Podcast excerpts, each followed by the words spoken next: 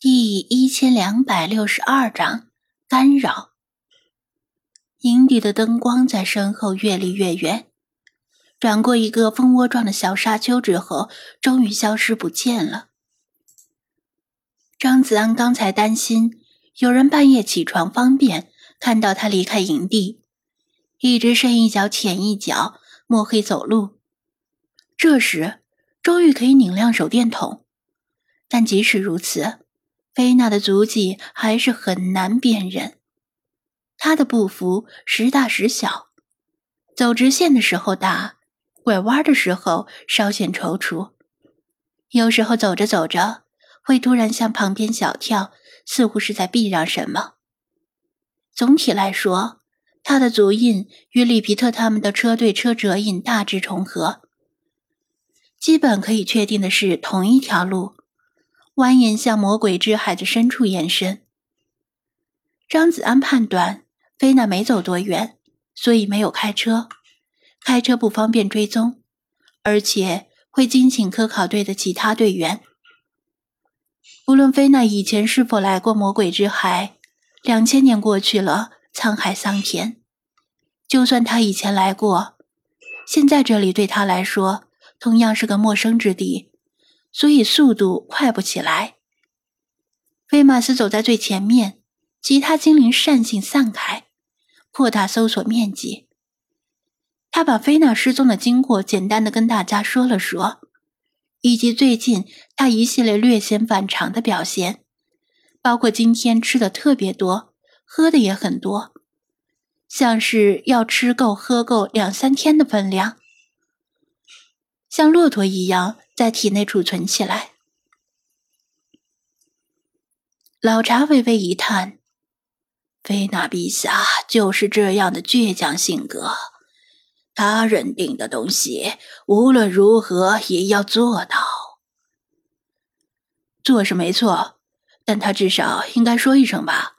就这样不声不响的离开，难道不是让咱们担心吗？”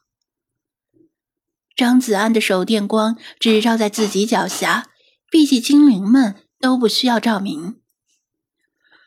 若是陛下严明，吾等势必不会做事。但因北都阴人向导所说，魔鬼之海危险重重，料来陛下是不想连累吾等涉险。老茶说道。老茶一言中的，把菲娜的心理分析的入木三分。大家仿佛能够看到菲娜傲然昂头说道：“这是本宫自己的事儿，与你们何干？”说什么危险重重？我怎么没有看出哪里有危险呢？张子安拿手电照了照周围，刚才一着急就直接进来了。也没顾得上那巴利的警告。黑夜里挣扎着钻出地面的枯枝朽木，像是张牙舞爪的鬼怪；而半透明的微型旋风呜呜低吟着从身边吹过，卷起的沙尘时常会迷到眼睛，令人联想到一个个时隐时现的鬼魂。乍一看，确实令人脊背发凉。如果自己走在这里，估计难免心里打鼓。但精灵们都在周围，大家你一句我一句的很热闹，根本没觉得害怕。再说了，弗拉基米尔巴不得有鬼怪冒出来跟他打一架呢。希望鬼怪们别不开眼，否则他们就需要为自己的安全而担心了。吱啦，突然冒出的异响。令张子安吓了一跳，也令大家的目光集中在他的身上，因为声音是从他身上传出来的。他在身上胡乱摸索，摸到腰间别的对讲机，刚才似乎就是对讲机发出的噪音。是谁在说话吗？科考队、神棍队，后者不太可能。因为按理说，他们已经开车离开很远，早就超过了对讲机的覆盖范围。除非他们正在往回走，已经接近营地了。他摘下对讲机放到耳边：“由于不确定自己是否已经离开营地足够远，他不想吵醒科考队，所以没有说话，只是默默的倾听。哧啦，又是一声尖锐的啸叫。这次对讲机离得近，他听得真切，声音虽然不高，但像一根细针般直刺他的耳膜，又痛又痒。他龇牙咧嘴的赶紧把对讲机拿走，精灵们以询问的视线盯着他。好像是电磁干扰，他说道，但精灵们显然不明白。附近可能有金属矿场，像铁矿、铜矿、锡矿之类的。他又解释道，大量的金属会产生磁场，干扰无线电信号。刚才的噪音就是无线电受到了干扰。经理们大致上明白了。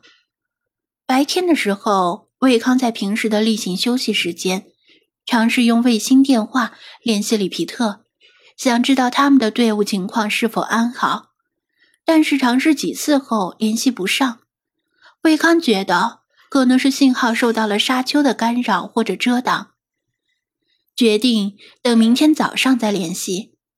但现在看来，干扰信号的可能并非沙丘本身。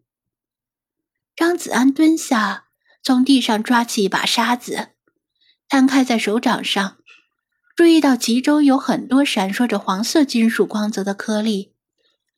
这应该是细碎且未经淬炼的原始铜吧？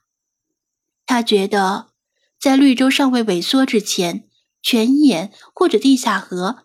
可能流经一座铜矿，因此沙子的含铜量特别高。又往前走了一段路，对讲机的电磁噪音越来越大，越来越频繁，吵得受不了。他干脆关掉了对讲机，反正这种情况下恐怕很难正常通话。看来，在里皮特他们出来之前，科考队不太可能与他们取得联系了。有其他动物的气味。菲马斯停下说道：“哦，什么动物？”他问道。菲马斯又仔细嗅了嗅，不清楚，没有闻到过这种气味。不是之前的狐狸，也不是蝎子之类的动物，数量还不少，应该是刚刚从这里经过。是否是在跟踪菲娜陛下？老查问道：“菲马斯不太确定，有可能气味的走向相同。”大家的心都提起来，是什么动物在跟踪菲娜？会不会对她心怀不轨？菲娜是实力超强的精灵，但好虎架不住一群恶狼呢。同理，好猫也架不住一群狐狼。又绕过几个沙丘，虽然从直线距离上说，他走出营地没多远，但弯弯绕绕的，实际走的距离比直线距离要远几倍。自从知道这里有磁场，如果没有菲纳斯、菲马斯引路，他肯定不敢孤身深入，因为磁场不仅会干扰无线电，还会干扰指南针，很容易在大同小异的沙丘间迷失方向。甚至连某些依靠磁场来判断方向的动物，在这里也会迷路。也许这就是贝都因人把这里称为“魔鬼之海”的原因之一。菲马斯突然停下来，抬起一只前腿，示意大家停止前进，并且严肃的摇摇头。大家会意，知道他肯定发现了什么，不约而同的闭上嘴，放松脚步。消去一切声音。